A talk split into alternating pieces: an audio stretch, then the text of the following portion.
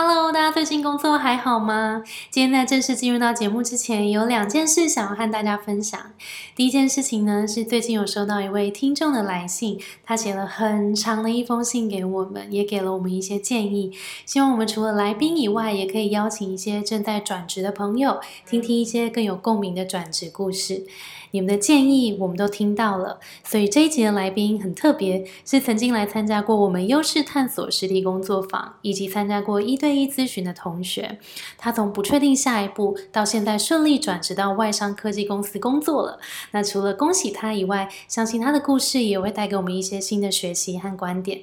第二件事情呢，是我们也把这一堂对今天来宾很有帮助的优势探索实体工作坊，融合我平常一对一咨询中很常见的提问引导方式，我们一起设计成一堂崭新的线上课程，叫做优势思维，透过天赋解析找到自己的职场定位，带大家做深度的探索，很像有我在旁边陪你一起梳理现况，找到自己的优势与定位，看见自己更多的机会和可能性。所以，如果你听完今天的故事，也觉得这堂课适合你的话，记得到资讯栏去看更多，也记得要用“最近工作还好吗”的专属折扣码哦。那我们就赶快进入节目吧。更享受拥有这个天赋，在职场上发挥，纵使可能产业不一样，但这个天赋其实在不同领域其实都有它可以发挥淋漓尽致的地方。嗯，好棒哦！对啊。时候不确定往哪里去，或者不太确定现在自己在怎么发挥，然后有一点点那种小小卡住的感觉。有时候是因为不清楚自己的定位。当我们能够清楚的找到自己在职场里面那个角色的时候，我们就更能够知道说，哦，什么样的工作适合我。Hello，大家好，我是 Grace，欢迎收听。最近工作还好吗？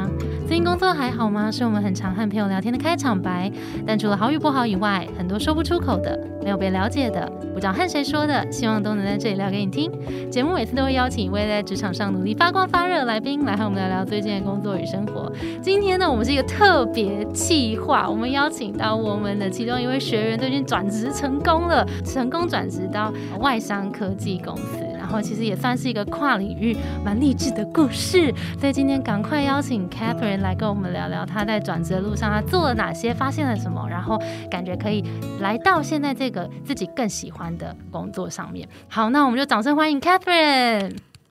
Hello，大家好，我是 Catherine。就是之前有一份正职是在网络产业，然后是做安全管理相关。可是后来就因为政策的关系，公司政策关系，然后被 outsource 出去，所以后来我还是一样在外商公司工作。可是比较不一样的是，我是在那个可能会驻点在不一样的外商公司去帮忙他们做一些不动产业的或是设备办公室的一些管理跟服务。其实我自己一直都很想要立志，就是在转换成一个正职，就是在外商公司是一个正职 full time employee 的这个角色，回到一个我喜欢的领域跟产业，很有幸。其实，在一月的时候一直在摸索自己到底要不要继续往前走，在外包公司，还是要可以走更好的路，所以就来了优势工作坊，去探索自己的一些呃内在或是外在已经拥有的天赋。那很幸运，其实透过那个讲座之后，我自己也就是也有在丢一些不同的履历，大多是新创产业，或是说是比较偏向是外商公司，可以有更好的发展。嗯，那真的很幸运，刚好在近期转职成功，刚好这一周就是我新报道日期，所以在努力的在我的新进员工的训练中。耶，恭喜，谢谢！每次听到这种消息，都觉得超级振奋人心的，就赶快邀请邀请来上节目分享这转职的路。因为其实我们接下来应该我会想要多邀请一些，可能不管是学员呐，或者是我们的比如说知友们，然后大家来聊聊说，到底在转职的时候可能遇到，因为我觉得在转职，大家一定多多少少都会遇到一些阶段性的迷惘，或是不知道那个下一步到底怎么走。那我觉得，如果再透过这些故事，大家可以发现有。一些些，就是原来这个人这样想，或者是原来这个人他做了这些，然后现在可以顺利到一个新的工作，我觉得会带给大家很大的收获。好，那我们来聊一下，Catherine，你觉得那个时候你在面对前一份工作，你的呃，因为想要离开，一定会有一个嗯原因嘛，然后或者是那个迷惘的感觉，你觉得那个感觉是什么？在我不同领域的跳换，跟在外包公司到跳到现在我这个正职的产业，在过程中会很迷惘，说到底。是不是适合这个产业，或是不是这个我这个专长是不是可以在这个地方可以走很长久？面临迷惘的时候，其实会会很怀疑，说要不要赶快，不要浪费太多时间，可以把这个时间缩短。一直在跟自己的内心在讲话，说到底这一份工作我可以做做多久？那我这个可以，它有带来给我多少的价值性？所以来来回回，我大概不到半年到一年的期间，其实我就还蛮笃定说，我自己想要做转职，或是想要往上爬的这个动作，可是一直都没有这个动力在。那时候期间，其实一直上很多探索课程，跟很多什么职业职业探索法，其实现在是第第一届超多的。然后，其实我也算是努力女力学员其中之一的学员，所以也有透过那个学院里面有习得到很多，就是不同内外在的一些课程。那我觉得真的是最大的启发是在大概在一月的时候，真的我觉得要去有第三方或是有另外一个角色，他会给你一个窗口去告诉你说，你这样子的呃分析之后建议你可以走怎样的路，给你很好的建议。优势探索这个算是最大的启发吧。那时候其实我是一看到有那个 YouTuber 一分享在 IG 上面，就是他们其实在职场上面其实都已经那么发光发热了，但为什么他们还是这么继续努力？其实我是看。看到了这个点，说他们都还努力中。那我其实才一点小挫折，或是才一点小转职的问题，就觉得有点小小算什么？这真的不算 什么，就觉得说刚好这里可以借由这个机会去看看，说优势工作坊可以为我的工作，或是为我的职业上面有什么样不一样的火花。了解，那就你还记得你那时候一月你来上课吗？对，然后现在像五月嘛，你还你还记得你那时候上课完，你觉得的那一个启发是什么？我觉得最大的收获真的是有种被被敲敲醒的感觉。天哪，你 被什么敲醒？就是你那时候，其实我一直都不太知道，说我自己的天赋，其实都会人都会很不自信。但其实可能你已经拥有很多技能，其实你都不知道。然后刚好就是。一做完分析之后，我就说哇，原来我也拥有这样的技能，或是我有这样的天赋，其实我自己都不知道。透过上课的时候，又比较细细去分析，在工作或是在人际关系，任何的这个技能可以天赋带来为你生活，或是为你带来些什么，或是你有没有什么样的启发？其实那时候在做下来的时候，其实是真的蛮深思每一个天赋。其实都一直都从第一份工作，或是从一直在大学期间，或是在就学期间。这些天赋都其实都在跟踪。最喜欢我真的非常喜欢的是统筹这个哦，arranger，arranger。哦，你想到什么？大学期间其实是也非常不自信，就是我们要制作一个毕业展，毕业展其实是从零到有，没有任何经费，我们就去募款，然后去去找衣服，就是做一个毕业展。我们去做金大班的最后一页，就是一个有歌、有唱歌、有跳舞的一个舞台剧，舞台剧真的是舞台剧，妆法。妆法全部都自己来，我觉得这是非常有感，因为从零到有，你就觉得说哇，其实我们自己都可以，所以这个统筹对我来说其实是也非常有感。那在职场上面，其实我好像在每一个职职缺上面都会从零去发想，说这个这个工作的 SOP 是什么，或是这个。工作要怎么做会做比较好？我才发现说，其实我一直都拥有这个统筹的统筹的技能。嗯，不管是在工作也好，在生活上面出去玩也好，就是要去哪里就丢给他，就丢给我。那我其实也是非常乐于在做这件事情。嗯，对，所以我非常喜欢跟大家那个科普一下，就是那个优势探索工作坊，其实是我们透过盖洛普的优势识别测验，然后我们来解析一下这个你的天赋对你来说它的定义是什么，然后跟你的关系是什么，以及它。在你生活或是工作里面是怎么发挥的？像 Catherine 刚刚举例，就是 arranger 这个天赋，其实它的定义是说，其实很能够 multitasking，然后很多资源来，他也可以在很短的时间内就做好分配，然后就把这一切的东西看起来很复杂的东西都完成了。这就是统筹的这种天赋。那你后来有怎么样？譬如说，把这一个天赋把它放到工作吗？或是把它用来找工作，或是现在的角色有跟这个更有相关？其实这个角色我觉得有一点点相关，因为在这个外商科技公司里面，其实他的正职的员工其实不多，也只有一个管理者。他要很细的去知道他的下包商，或是他的所有的同事们会要需要一系列，就是他其实脑袋是需要蛮清楚说他未来的走向要怎么走。所以其实，在每一个工作，我发现我其实算是也算是一个蛮独立型的工作者。所以我其实后后来我在找工作的时候，我也找了类似比较少同事，可是又可以自己 hold 全场的这种角色。OK OK，对对，哎，我觉得这是一个很重要的发现，因为其实像呃天赋里面每一个都有不同定义嘛。没错，譬如说有一些同事他是比较那种 focus 型的，因为有个天赋叫 focus，他就是会必须要很专注，他进入那个心流的时候，他可以很有效率把事情完成。但是其实 arranger 的人是可以同时处理。开多工 就是就是直接下去处理你的双核心，就是可以同时处理很多事情这样。所以其实像这样子的发现，跟你怎么去选工作，其实跟你的天赋很有关系。因为今天如果你的工作里面就是同时会需要遇到很多的承包商、下游厂商或者是各种客户窗口，那如果你是那种 focus 很强很强的，你可能有时候会觉得啊，好很常被打断。可能会觉得很烦，但如果譬如说像 Catherine 这样是天生 arranger 就很强的，其实就如鱼得水。对，会会更享受，我觉得是更享受拥有这个天赋在职场上发挥。纵使可能产业不一样，但这个天赋其实在不同领域其实都有。他可以发挥淋漓尽致的地方，嗯，好棒哦！对啊，对啊。那你那时候还有印象深刻，因为我们应该有聊到 Top Five 嘛，对不对？对，还蛮有印象。你有没有很意外的，或是意外？其实我不都，我其实其他四个我我不会意外。我记得那其他四个是和谐，然后责任跟纪律跟公平。嗯，这四个真的就是哇，你很执行力导向的一个人。我就觉得我在执行上面，我是非常去享受任何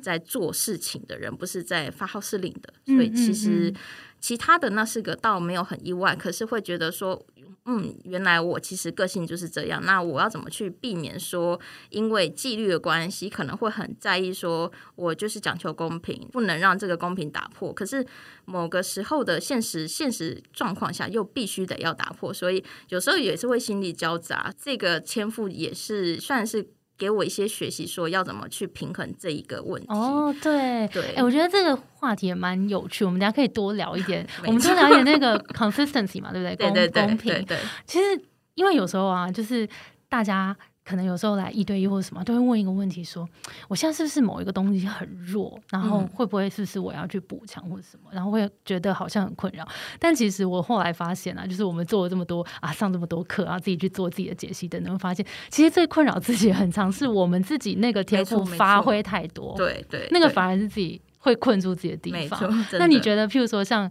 公平这件这个定义哈，我先跟大家也解释一下公平是什么。那些公平也是执行力的一个天赋。那些公平很强的，就是他会对待人也很公平，然后他很讲求大家的这个公平性之外，其实在做事情是非常按部就班的，然后是很能够把这种 SOP 处理的非常的好，因为他很喜欢把东西放到格子里面那种感觉。所以像如果是有这种流程性的打根基型的这种工作，其实就会很适合。Consistency 很强的人，对，那你觉得这一个天赋跟你的关系是什么？我得说，在每个职场领域上面，对主管或对下属，因为我之前也有管理人，你说要达到一个公平性，我们真的也没办法做到百分之百。所以在惩处上面，或是我跟这个人我觉得很好，可是其实上面的主管他又看用另外一个角度去看这个人的时候，你又会很 struggle，说到底。我要怎么去公平性去给他每一个每一年的 bonus 也好，或是要给他的奖励，或是要怎么去给一些惩处？这个其实在我上上一份工作的时候，真的是当 manager 的时候，我心心里的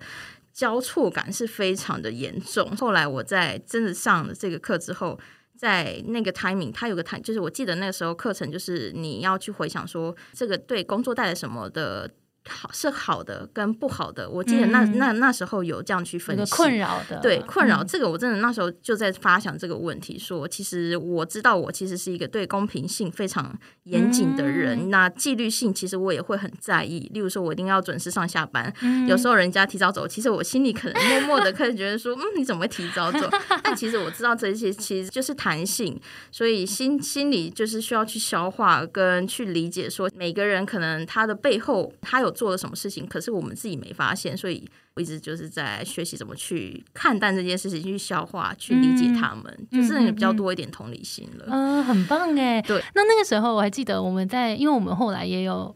一对一的玩玩，对。那我们我记得那时候在聊的时候，好像呃那个目标就是往类似像这样子的。工作，然后感觉你中间也是做了一些不同的努力啊，面试啊，做了一些这些过程。对，那最后是怎么 land 到这个工作上？其实我在二零二一年给自己一个树状图的一个有关工作，我那时候就写说我要转换到外商科技公司。哦，对，然后先让你达成了，然后薪水其实又需要达到我的目标，这两个其实算是我在。今年我再重新再 review 过去的，就是我想要达成的目标，我就发现哇，有时候心理上面就是你一直想要做这件事情，即使你的念力够的话，例如说可能一直积极的去上课，去做一些呃探索课程，或是说做一些职场分析，中间其实真的是也花了一些费用投资自己，你才有更笃定说你的未来走向想要走什么路程。刚刚我们比较前面的时候聊到一件事情，我觉得非常有趣，是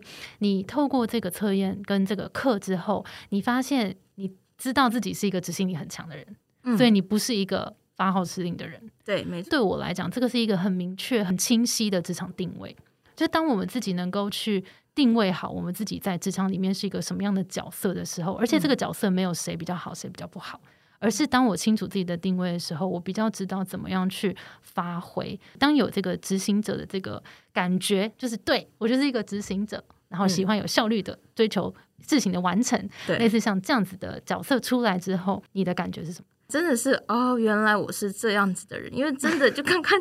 刚刚有稍微聊到，是我前工作真的是要管理人，但是那个状态是我要去发号施令，我要去写信叫那些人去帮我生出东西。那时候其实我内心也会很纠结，说。这些东西其实我可以自己做出来。其实我我可能不太需要劳烦他们，还要发号一个司令，再多花一点时间做这件事情。然后其实那时候的同事们大多都比我年长，可能他们做出来的东西也不是我想要的。那时候一来一回对他们来说，他们会觉得很烦躁。然后我自己有时候也会因为时间压力，我也觉得说我想要赶快做完。所以后期的状态是我宁愿我自己去执行这个东西。我知道这样的状况很不好，是因为其实我当一个管理者，我应应该是要去分派我手下的手手边的工作给下面的人，但是我自己的个性那时候真的是很很纠结好一阵子，对工作其实也慌乱，说到底这个工作适不适合我，适不适合当主管？后来就真的是探索好一阵子，我才发现哦，原来我真的是必须要做执行者这个工作的人，我自己做，我真的会。做的会比较舒坦哦，所以其实其实因为我们最近也在，我们我们刚好在规划一个新的课程，也跟盖洛普有关。就是因为我意识到大家在有时候不确定往哪里去，或者不太确定现在自己在怎么发挥，然后有一点点那种小小卡住的感觉，有时候是因为不清楚自己的定位。对，因为像刚刚我觉得 Catherine 的分享就很棒，是当我知道说我在某一个角色有时候没有办法发挥，有可能是譬如说这个角色需要太多用脑去分析，或是做做太多的策略，但是其实我是一个比较执行力的角色，嗯，的时候我就会觉得很困扰啊，因为我喜欢做，我不喜欢想。但不是说想一定好，或是做一定好，绝对没有。就是我们有一个倾向，所以就是当我们能够清楚的找到自己在职场里面那个角色的时候，我们就更能够知道说，哦，什么样的工作适合我。因为其实我觉得每个人在职场的角色，他都会有不同的工作内容。因为有时候他会需要去统筹，他不一定是主管，但是他有时候是需要推进。到底哪一个角色才是他最关键？跟最能够发挥的，当我们能够抓住那个东西的时候，我们就能够更确认，然后下一步就会更清晰。或者是如果没有要移动，我也可以在现在这个角色上面发挥的更好。定位真的是。所有事情的根本，没错，真的，我觉得当知道自己的定工作定位或是人生定位，不管任何的定位，对不对？你就会更更明确，我就会有种心无旁骛，就是心里更更笃定，说其实我往这里走是对的，或是对，就是有这样子的想法或这样的理念，就是会更坚信。其实我们另外一堂课在做这个，但是我觉得像。像每一个阶段，我们如果都能找到我现阶段的这个定位的话，觉得太棒了。所以就是敬请期待我们这个新的线上课。如果大家有兴趣，我们也把我觉得这很棒，这课程是必上。因为我我们把我们会把那个资讯再放到那个节目资讯栏，大家有兴趣可以去看一下。那最后最后，我想要请呃，Catherine 自己实际走过这段路，有没有想一些建议，想要给可能现在也还在中间，还在想说我下一步要怎么走的听众？真的是迷惘，真的不用太担心，那只是需要一个阳光去带着你走。真的得说，亲身经历过，真的觉得必必一定要来上过之后，才会知道说哪一个哪一个是那一个阳光带着你走。我那我真的觉得优势工作坊。真的会很明确的知道，告诉你说你的优势在哪里。那你怎么去静下来分析你自己的天赋，在工作也好，或是在职场也好，你就更知道自己想要做些什么。天哪，我们没有逼他讲，没 有没有。天哪，谢谢你真诚的分享，很棒，非常谢谢，非常感谢 Catherine，也希望在听。节目的你，赶快找到下一步更清楚的方向，还有你的阳光，没错。那其实我们刚刚跟 Catherine 聊了超多跟优势探索工作坊相关的资讯。那今年因为其实最近疫情也蛮不稳定的，那我们其实也想也蛮多中南部的朋友啊，想要一起来上课，所以我们最近决定要把它线上化了。然后呢，我们会。多加更多呃，像是价值观的梳理啊，让我们可以去更知道现在的工作到底适合或是不适合自己，然后又带大家说更了解自己的天赋，深度的去解析。然后最重要最重要就是我们刚刚讲的职场的定位，就是当我们更清楚自己的定位之后，我们就可以更发挥，然后也能走得更坚定。所以大家如果对于这堂线上课有兴趣的话，赶快到节目资讯栏去看更多的资讯吧。耶，好诶！今天非常感谢 Catherine 的分享，我们今天的节目就到这边喽。我是 Between Girls 的 Grace，我们的节目是最近工作还好吗？如果你在职涯上遇到任何的烦恼，欢迎到节目资讯来看我们更多的服务。我们相信职场不是一个人的战斗，一群人一起前进，绝对比一个人走得更踏实安心。我们会陪着你一起把职业走得更顺利。如果你也喜欢我们的话，欢迎订阅我们的 Apple Podcast，也分享给身边的朋友或留言给我们，也可以到节目资讯栏追踪我们的 IG 和社团。那我们就下周见喽，拜拜。